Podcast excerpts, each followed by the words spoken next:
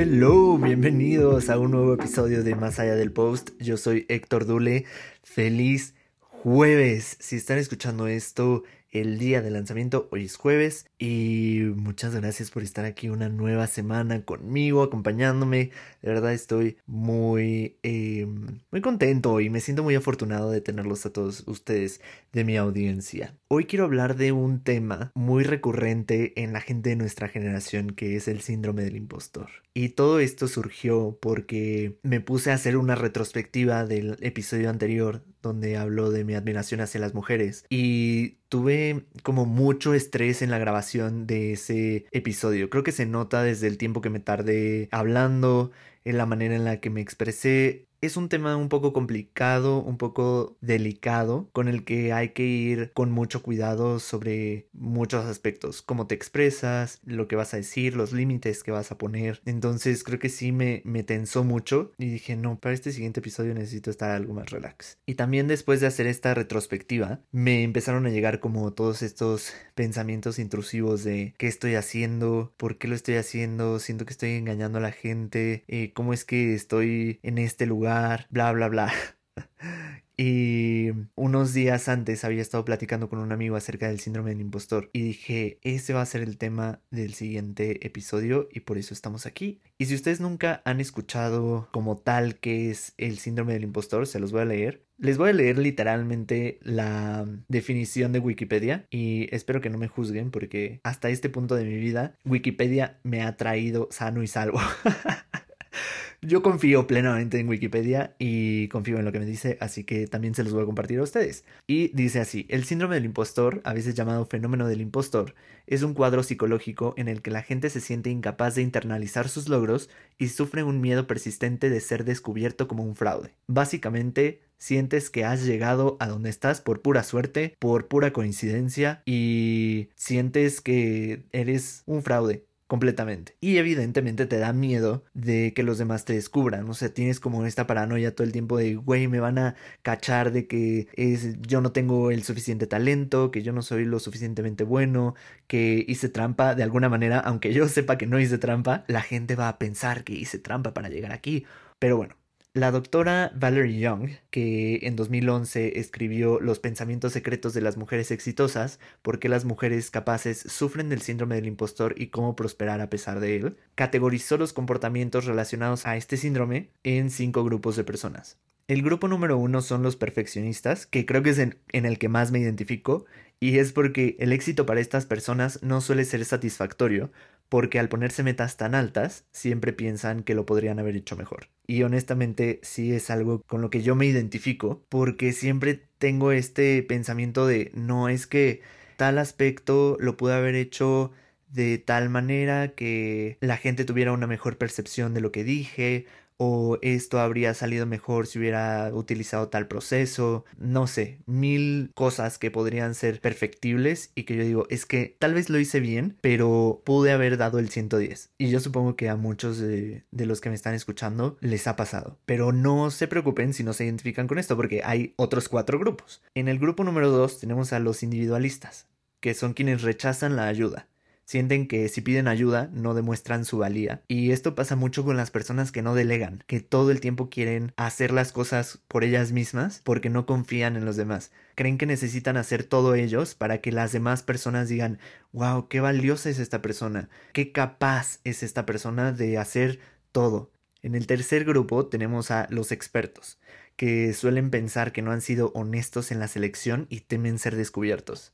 Grupo número 4 tenemos a los genios naturales, que son quienes se juzgan a sí mismos, se estresan y se agobian si no hacen las cosas con fluidez, rapidez y a la primera. Debo confesar que también me ha pasado esto y sobre todo ahorita con el, con el podcast. Por ejemplo, para este capítulo es la segunda grabación que hago. Hice una hace como tres días y la verdad no me gustó. La volví a escuchar y dije así de que no, güey, me equivoqué un chingo de veces. Esto estuvo mal, esto también, esto también. No, todo está mal y me empecé a cuestionar mi valor como persona de por qué estoy haciendo esto, no soy capaz, estoy engañando a la gente y después dije, ¿y engañar de qué? Si solamente les estoy compartiendo lo que yo pienso sobre distintos temas y esto es para cotorrear, como les decía en el primer capítulo. Entonces en realidad no hay en, en ningún lado esa presión de hacerlo todo perfecto, pero mi cerebro sí lo procesa así y dice, no, me tiene que salir bien a la primera, como si llevara cinco años haciendo esto. Es como, güey, no, obviamente todos llevamos una curva de aprendizaje, es natural que tal vez al principio nos fallen cosas y tengamos que ir mejorando, pero poco a poco, con la práctica, vamos mejorando. Y eso de que practice makes perfect, la práctica hace la perfección, es mentira. La realidad es que practice makes improvement. La práctica hace que mejoremos. Y es el mismo proceso para todos y tenemos que llevárnoslo con calma. Una vez que entendamos eso y podamos ser como más amables con nosotros mismos, creo que vamos a poder procesar todos estos caminos de la vida e ir avanzando poco a poco sin tanto estrés. Y por último tenemos el grupo número 5 que son los superhumanos, que son quienes se presionan por trabajar más duro y dar la talla, pudiendo dañar su salud mental y relaciones sociales. Esto yo lo veo con muchas personas que creen que lo que son como profesionistas son lo que valen como personas y se olvidan completamente de ellos porque esos méritos laborales sobre todo, una vez que ya eres adulto, eh, tal vez si eres como más joven lo puedas ver en la escuela, es lo que los define como seres humanos y no, de verdad, de verdad, antes que ser el profesionista o antes que ser el hijo, el papá, el no sé qué, bla, bla, bla, bla, cualquier rol que ustedes estén jugando en esta vida, son humanos, somos humanos todos y hay que definirnos como personas antes de definir el rol que se supone que jugamos en esta sociedad. La doctora Young también establece que algunas posibles causas del origen del síndrome se deben a las dinámicas familiares llevadas a cabo durante la infancia, como en las comparaciones entre hermanos, familiares, la presión que ejercen los padres al hijo, etcétera, etcétera. No sé si algo de esto les suene familiar, creo que sí, muchas veces es como esta comparación y a mi parecer el problema cada vez se hace más grande por el tema de la globalización. Tal vez antes te comparabas con la gente que tenías alrededor, con tus amigos, con tu familia, con tus conocidos de, de un área determinada, pero al día de hoy que tenemos acceso a cualquier red social, acceso al perfil de cualquier persona en el mundo. Podemos compararnos con... Esto está mal, ¿eh? O sea, que nos comparemos con otras personas está mal. Pero ya tenemos de referencia a gente que está en Estados Unidos, que está en Suecia, que está en Australia, que está en Japón. Y tener todo este bombardeo de información y al ponernos en esta balanza comparativa con todas estas personas donde ni nuestro sector social, económico, cultural se parecen, pero nosotros sí nos, nos comparamos y empezamos a ejercer esa presión sobre nosotros que decimos, güey, es que no soy suficiente o estoy engañando y cómo estoy diciendo que yo soy el mejor en X actividad o que mi trabajo tiene buena calidad por X o Y razón, si estoy viendo que, no sé, en Alemania desarrollaron quién sabe qué cosa eh, con muchísima más tecnología, con muchísima más calidad y entonces lo que yo estoy ofreciendo es un completo fraude y ya, es el fin del mundo para mí. Creo que esa situación, esa ese acceso a la información y acceso a toda esta eh, red de personas en cualquier parte del mundo nos está haciendo que ejerzamos más presión en nosotros mismos y que el síndrome del impostor crezca y crezca cada vez más. De hecho, hay estadísticas que demuestran que 7 de cada 10 personas han sufrido de este síndrome en algún momento de su vida. Y lo peor es que a pesar de todas esas pruebas externas de que somos competentes, las personas que tenemos el síndrome estamos convencidos de que somos un fraude y que el éxito de alguna u otra manera no lo merecemos. Aunque ya lo tengamos, es como de, güey, no. Y lo que les comentaba al principio, son vistas como pura suerte, coincidencia, el resultado de hacer pensar a otros que somos más inteligentes y competentes que el resto. Pero nosotros internamente sabemos que estamos mal. Es un tema psicológico bastante, bastante interesante y también desde mi experiencia les puedo contar que no solo lo he experimentado en lo laboral, sino también en el ámbito educativo y sobre todo en la universidad. Siempre he sido de buenas notas, desde la primaria tenía buenas notas hasta la universidad. Yo me gradué con promedio de 9.96, lo cual es bastante bueno, pero mi carrera, yo me gradué de diseño industrial, es mucho de proyectos, es como arquitectura. Casi todas las entregas o bueno, todos los periodos de calificación eran por entrega, por proyecto y no por examen. Si yo llegué a tener 10 exámenes en toda la carrera es mucho, de verdad. Y con todo esto de que soy de buenas notas, no me considero matado porque yo era de esos que estudiaba un día antes y era una leída rápida. me aprendí algunos datos importantes que yo creía que iban a venir en el examen y eso era todo, ¿eh? No crean que me pasaba días, semanas, meses estudiando para un mismo tema. Güey, no, cero. no me gustaba, no me ha gustado y de hecho por eso me pienso entrar a la maestría. O sea, me lo pienso demasiado porque digo, güey, qué hueva estudiar porque aparte ahí pues ya hacer tesis y así Ah, me da un poco de hueva, pero retomando el tema de los proyectos, muchas veces cuando me ponían buenas calificaciones, una parte de mí sí decía como me lo merezco porque tengo cierto talento y porque me esforcé mucho, tanto en el en la concepción del proyecto como en la ejecución, en la planeación, o sea, sí reconocía esa parte de mi esfuerzo, pero también otro lado de mi cerebro decía como es que es porque le caigo bien al profe, porque en realidad pues así como medio pedorro mi proyecto, pero como le caigo bien y como me llevo bien con, con ese profesor o profesora, me puso buena calificación. O de plano usaron el método de campana y el mío fue el menos peor.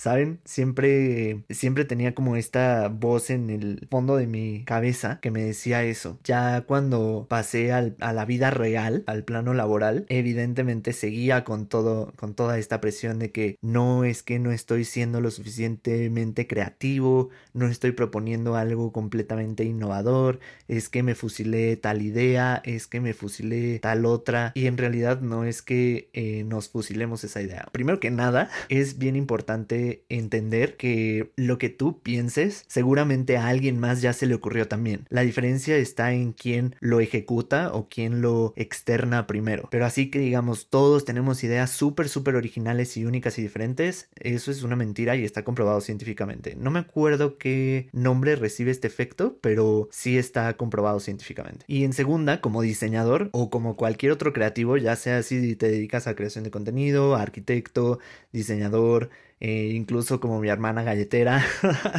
eh, puede ser que vemos tanta, tanta, tanta inspiración y estamos tanto tiempo en plataformas como Behance, como Pinterest, no sé, incluso Instagram puede servir como también de inspiración, que todo ese material y todo ese contenido se va registrando y registrando y registrando en nuestro subconsciente.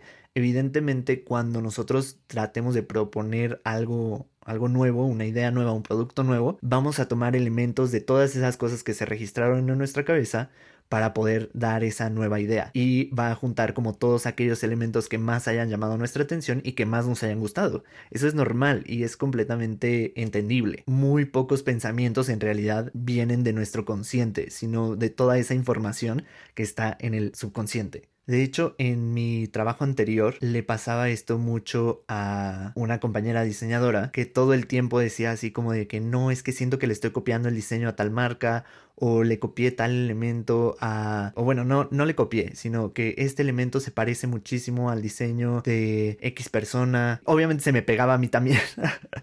y algunas cosas las detectaba ella como en mi trabajo. Nuestro jefe ya nos decía así como de, a ver, o sea, relájense, esto es completamente normal y esto va a pasar sí o sí, precisamente por esto que les digo de, de todo el subconsciente y demás. Y cuando te cae el 20 y haces las paces con eso, en que en realidad todo ya existe, simplemente va a ser como tu interpretación lo que va a hacer diferente ese, ese producto o esa idea, claro, mientras no sea una copia fiel de otra cosa, ya como que puedes liberarte de esta presión de creer que ese éxito o ese logro no va a ser completamente tuyo y no se va a deber a tu creatividad o a tu esfuerzo, sino a otro factor externo. Y vas a apropiarte de ese éxito y te vas a poder reconocer como merecedor y darte ese aplauso que te tienes tan merecido. También en esta etapa de influencer me ha pasado muchas veces que digo, güey, es que soy un completo fraude, no sé ni siquiera por qué la gente me sigue. Eh, si de repente no sé ni siquiera qué ponerme, de repente me cagan mis looks, de repente eh, voy a las tiendas y no sé ni qué comprar porque nada me gusta, no sé cómo combinar algunas prendas. Digo, estas son cosas completamente humanas y son cosas completamente normales porque al final de cuentas yo soy una persona normal como todos ustedes, pero sí pienso como, no sé, como que me cae esa responsabilidad de que es que la gente me sigue porque me he visto cool o porque, bueno, esa es mi idea, ¿eh? Tal vez alguien vea mi perfil y diga, no, este morro que... pero ese, esa es como mi idea y siento mucho esta presión y, digo, no, güey, es que estoy engañando a la gente, ¿cómo es que me atrevo a darles consejos sobre estos temas si yo también estoy bien por la calle de la amargura? Es bien pesado el, el sentir que todo ha sido como, ay, por, por pura suerte, porque se hizo viral de casualidad uno de mis videos y entonces por eso me sigue la gente. Pero ni estoy guapo, ni sé de lo que estoy hablando, ni bla, bla, bla, bla, bla. Porque todos esos pensamientos son cosas que me han llegado y que no me dejan dormir por las noches. no, pero a veces sí me atormentan y que sí digo así como de, güey, es que es bien pesado y me dan ganas hasta de renunciar a lo que estoy haciendo. De hecho, creo que ese podría ser tema para otro episodio, que es el reevaluar tus objetivos. Porque justo el, el martes me dio como esta crisis de, es que, ¿qué estoy haciendo con esto de contenido?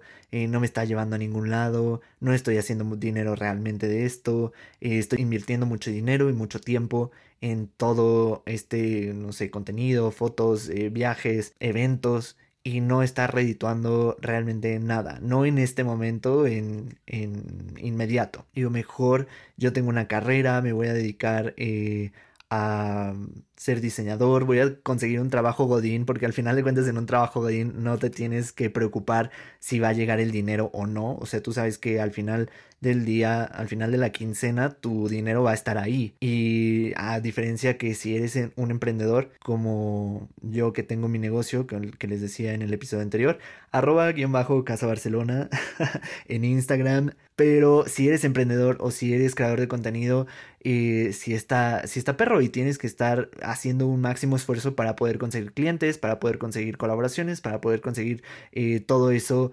que, que, tú quieras ganar, porque al final eso depende de ti. Y si digo así de que, güey, no soy un fraude como creador de contenido, mejor me voy a dedicar a lo que sé y a lo seguro y ya. Y si tengo estos pensamientos, ya después se me pasan. Eh, hoy, por ejemplo, ya estuve más tranquilo. Pero, este, pues sí, es muy cañón todo este tema del síndrome del impostor.